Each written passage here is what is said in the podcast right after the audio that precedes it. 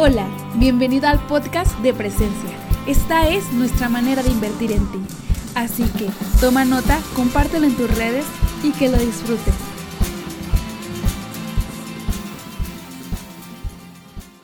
¿Qué tal amigos? Estamos aquí en Presencia Online. Es una alegría poder estar con ustedes, podernos conectar a través de live. Eh, presencia Monterrey, Presencia Torreón, bienvenidos sean ustedes. Realmente estamos súper emocionados, estamos muy felices de poder hacer iglesia juntos. Así que te animamos a que te tomes 10 segundos, compartas el live. Eh, eh, con tus amigos en Facebook para que se puedan conectar y podamos entonces poder recibir la palabra de Dios. Venga, venga iglesia, vamos a animarnos, vamos a conectarnos. Estoy convencido que los, los mejores momentos de mi vida y de tu vida han sido aquellos que han sido marcados por un encuentro con Dios. Esas citas amorosas con Dios, esas, esas, eh, eh, esas conexiones con el Dios eterno en su presencia, eh, siendo consolados, siendo amados, recibiendo dirección. Sabes que como papá de 12 he tenido muchas experiencias difíciles en mi vida pero he encontrado descanso en su presencia. He encontrado dirección y consuelo cuando las cosas no están bien, cuando las cosas se ponen difíciles. He podido encontrar en su presencia la luz, la guía, la dirección necesaria para seguir adelante. Así que hoy, quiero hablar de cómo podemos entrar en su presencia.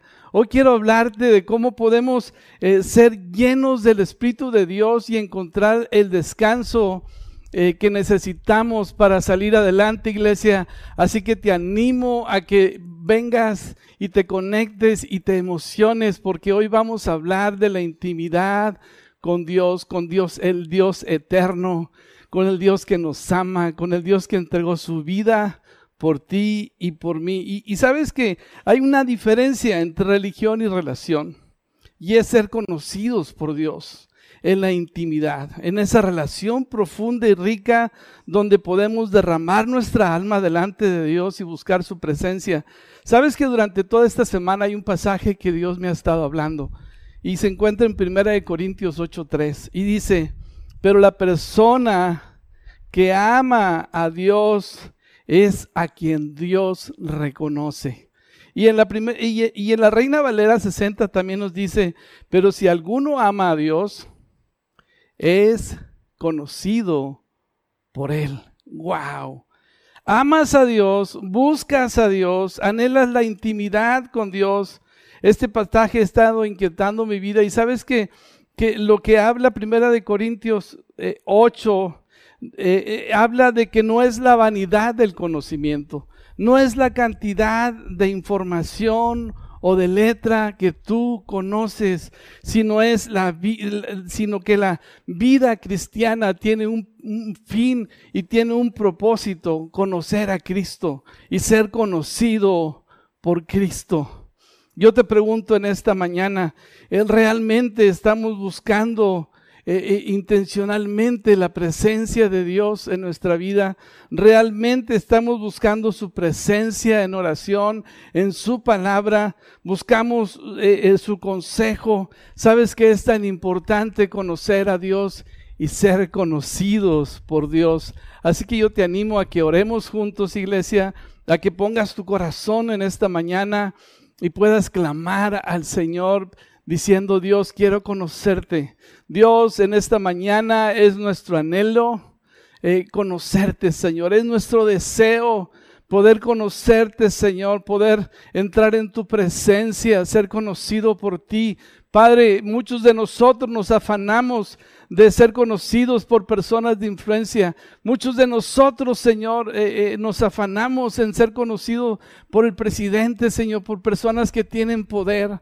Muchos de nosotros, Señor, estamos luchando por tener seguidores, Señor, cuando lo más importante que necesitamos hacer es ser conocidos por ti, Señor. Padre, yo quiero ser conocido por ti, Padre, en el nombre de Jesús. Venga, iglesia, ¿por qué no te pones cómodo y, tomas notas?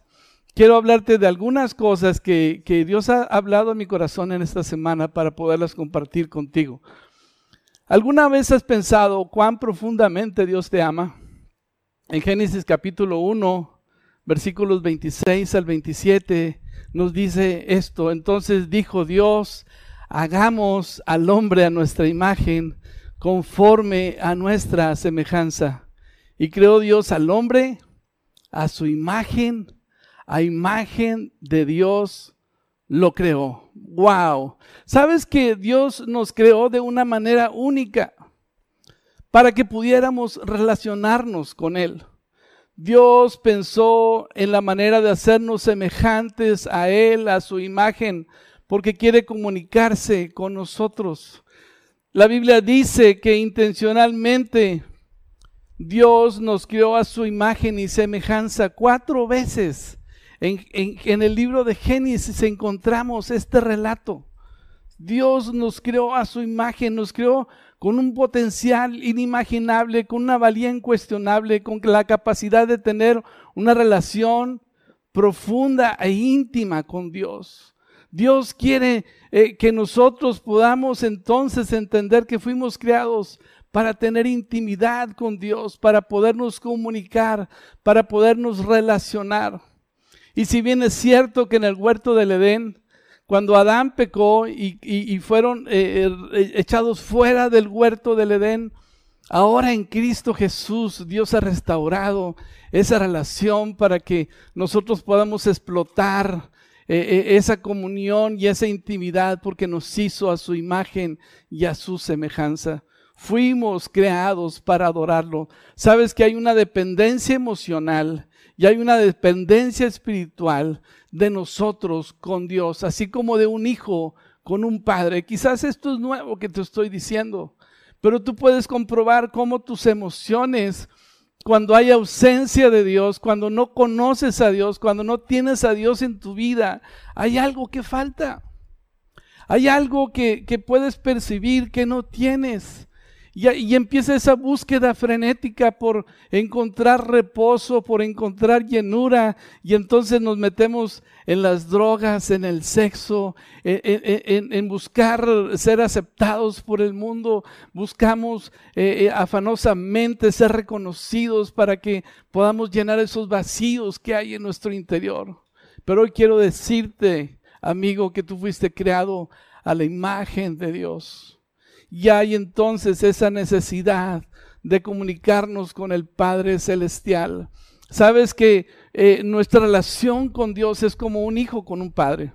Un padre que necesitamos, un padre. Tú necesitas un padre, un padre que te ame, un padre que te acepte, un padre que te escuche, un padre que vea por ti. Sé que el concepto hoy de padre está muy devaluado.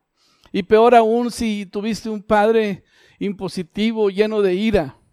Pero quiero decirte en, esta, en este día que hay un Dios y Padre Celestial que se creó a, a su imagen y semejanza para que puedas comunicarte con Él. Y esa necesidad entonces de tu, de tu alma, de tus emociones, de tu espíritu, se encuentra en Dios se encuentra en que tú vuelvas a Dios y puedas relacionarte con Dios. Sabes que Cristo Jesús vino y pagó el precio del pecado del primer hombre de Adán. Y Él vino a restaurar esa relación para que ahora tú y yo podamos volver a tener esa relación eh, que Dios empezó en el huerto del Edén cuando creó al primer hombre. Dios pensó en ti, Dios pensó en mí y nos dio esa capacidad de podernos conectar, de poder, y nos dio esa necesidad también de poder adorar. Sabes que todos nosotros nacimos con un chip para adorar. Por eso el hombre está en búsqueda siempre de, de, de, quién adorar. Por eso el hombre siempre está en búsqueda de, poner en alguien su confianza, su fe, y, se hace ídolos y, se, y adora a personas. Pero hoy quiero decirte que la buena noticia es que Dios se creó para adorarlo a Él. Amén. Cristo entonces, cuando vino en la cruz del Calvario, eh, quitó la hostilidad, el muro de hostilidad que, nos, que nos, no nos permitía volver a comunicarnos con Dios. Y finalmente eh, podemos volver a tener comunión con Dios a través de Jesús. Hebreos capítulo 4, versículo 16 nos dice lo siguiente. Así que acerquémonos con toda confianza al trono de la gracia de nuestro Dios. Ahí recibiremos su misericordia y encontraremos la gracia que nos ayudará cuando más la necesitemos. Wow, sabes que a través de la oración, a través de su palabra, a través de intimar con Dios, buscar su presencia, podemos entrar hasta el trono de la gracia de Dios. ¿Qué es el trono de la gracia? Es el lugar donde inmerecidamente recibimos valor, inmerecidamente recibimos aceptación, inmerecidamente no solamente eso, recibimos aún más. Dice la Biblia en este pasaje, ahí recibiremos su misericordia. ¿Y sabes qué significa eso?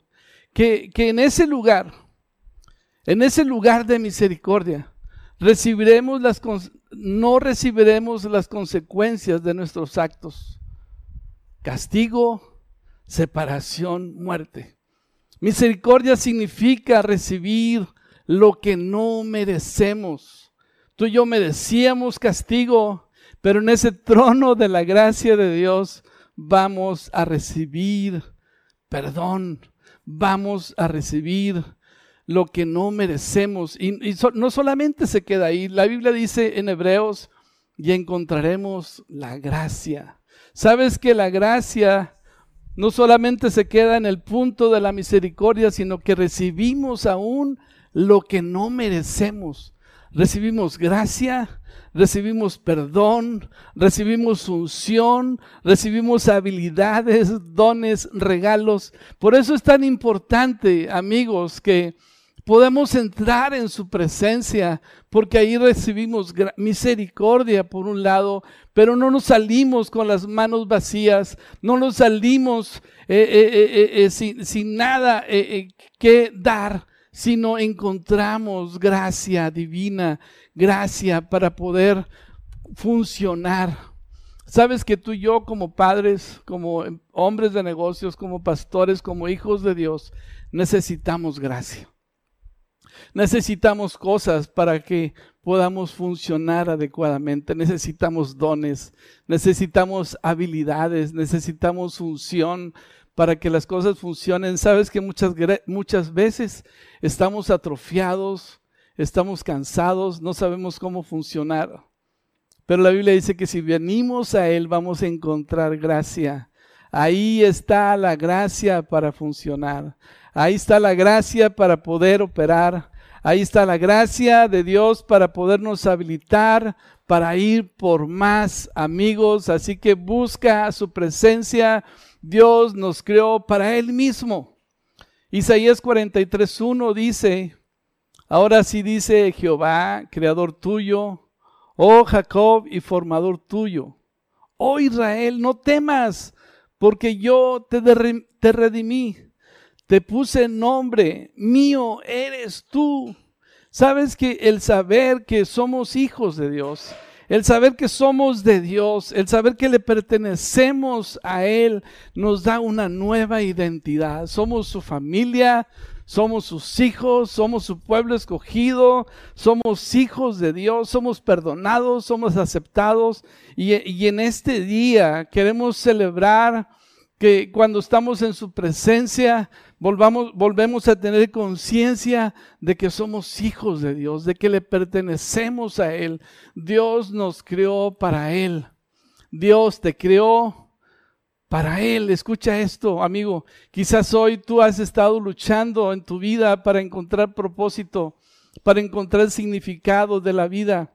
Y es el significado de la vida es que Dios te creó para adorarlo y Dios te creó para ser de su propiedad exclusiva. Mientras tú no entiendas eso, vas a estar luchando, vas a estar sufriendo.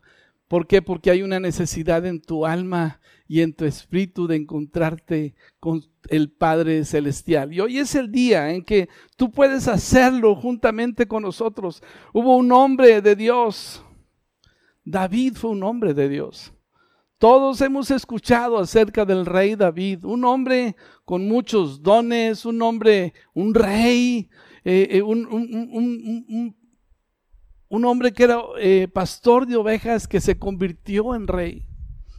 Un hombre que tuvo muchos logros. La Biblia dice que era compositor, era inventor de instrumentos musicales, tenía palacios, tenía mujeres, tenía todo lo que un hombre puede desear. Pero David concluyó lo siguiente en el Salmo 63. Quiero leer el versículo 1 y el versículo 3. David dice estas palabras. David compone este salmo. David en medio de una situación difícil compone este salmo y muchos otros, pero que son inspirados desde el corazón de un hombre que está sufriendo, que tiene una necesidad tan grande de Dios. Y dice entonces, Dios, Dios mío eres tú, de madrugada te buscaré, mi alma tiene sed de ti, mi carne te anhela en tierra seca y árida, donde no hay aguas. Porque mejor es tu misericordia que la vida, mis labios te alabarán. Wow. ¿Te das cuenta cómo David reconoció que la única persona que, pudiera, que podía saciar su sed era Dios mismo? Y quiero decirte que para David Dios no era un Dios, Dios era su Dios, Dios mío, eres tú. Y es tan importante que no solamente escuches al Dios de los judíos, no solamente escuches que hay un Cristo que salva, sino que Cristo sea tu Dios, que Cristo sea tu Señor, que Cristo sea tuyo. Sí, David dijo, Dios mío, eres tú. David tenía un Dios personal. Y creo que esto es tan importante. Cuando entras en su presencia, puedes reconocer que tienes un Dios personal. No un Dios de las multitudes, no un Dios que salva a muchos, sino un Dios que me salva, un Dios que me acompaña, un Dios que me pertenece, un Dios que es mío. David dijo, Dios mío, eres tú. Dios mío, eres tú. Y, es tan importante que podamos hoy entender esto. Dios es tu Dios. Dios, puedes abrazar eso. Puedes decir eso con tu corazón, con tus emociones, con tus sentimientos. Dios mío, eres tú. Puedes llenar tu boca, tus pensamientos y tus emociones de tal manera que puedas decir, Dios mío, eres tú. Es una realidad el que Dios es tu Dios y creo que no, al decirlo no te estamos señalando. Al decirlo estamos diciendo que Dios quiere ser un Dios personal. Dios quiere ser un Dios cercano a nosotros, no un Dios lejano, no un Dios que está oculto, no un Dios que no conocemos, sino un Dios personal, un Dios mío. Y David puede decir entonces, de madrugada te buscaré, mi alma tiene sed de ti, mi carne te anhela. Y creo que esto es tan, tan, tan, tan vivo como lo describe y tan práctico a la vez que necesitamos que estas palabras se hagan una realidad en nuestra vida para buscar su presencia. Si es de madrugada te buscaré. Si es Dios nuestra primera prioridad. Es Dios la persona más importante con la cual hacemos una cita. Es Dios la persona que está en la agenda es Dios la persona más importante en nuestra agenda, en nuestra semana, en nuestro día, que lo buscamos de madrugada. Sí, de tal manera como dice David también, que estamos desesperados porque estamos en una sed terrible, en una necesidad de anhelar su presencia, así como en tierra seca y árida donde no hay aguas. Sabes que hay momentos en nuestra vida donde estamos así. Estamos secos, como esa tierra árida, estamos secos. ¿Por qué? Porque no tenemos problemas, estamos pasando por quebrantamientos, por necesidades, por situaciones difíciles. Pero aquí está la respuesta. En Cristo somos saciados, en Cristo somos llenos, en Cristo podemos encontrar eh, eh, eh, precisamente esa agua viva eh, que puede llenar y saciar nuestra sed, iglesia. Así que vuélvete a Dios con todo tu corazón, con toda tu alma, con todas tus fuerzas. Busca a Dios como en ese desierto sin aguas, ¿sí? Y puedes llenarte de Él, de su presencia, del trono de su gracia, porque ahí vas a encontrar el oportuno socorro. Venga. Wow, wow. Dios, Dios se está moviendo y yo sé que eh, mientras yo estoy predicando hay personas que en este momento están eh, eh, entendiendo esto. Yo quiero que dejes de luchar.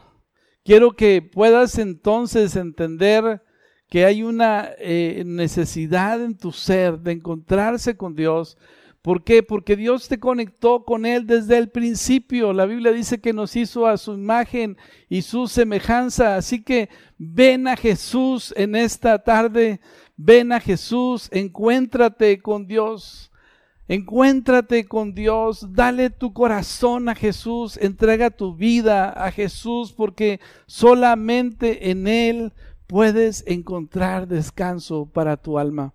Así que yo quiero animarte en esta, en esta tarde, en este día, a que vuelvas al Señor y puedas entonces llenarte de fe, sí, llenarte de esas aguas vivas, llenarte de, de, de, esas, de esa fuente que no se agota, de esa, de esa fuente que se llama Jesús. Jesús vino para darte vida y vida en abundancia. Jesús vino para saciar tu sed. Y yo hoy quiero invitarte a que realmente tomes este día como un día para reflexionar. Quizás durante un tiempo, mucho tiempo, has querido conectar con Dios por tradición o por temor. Quizás porque te decía tu abuelita, quizás porque te sentías condenado, buscabas a Dios por, por temor o por religión. Pero hoy es el tiempo en que entiendas que fuiste creado a imagen de Dios. Fuiste creado para adorar. Fuiste creado para tener comunión con Dios. Y, hoy puedes venir y, exponer tu necesidad delante del Creador y decirle a Dios, Padre, eres mío.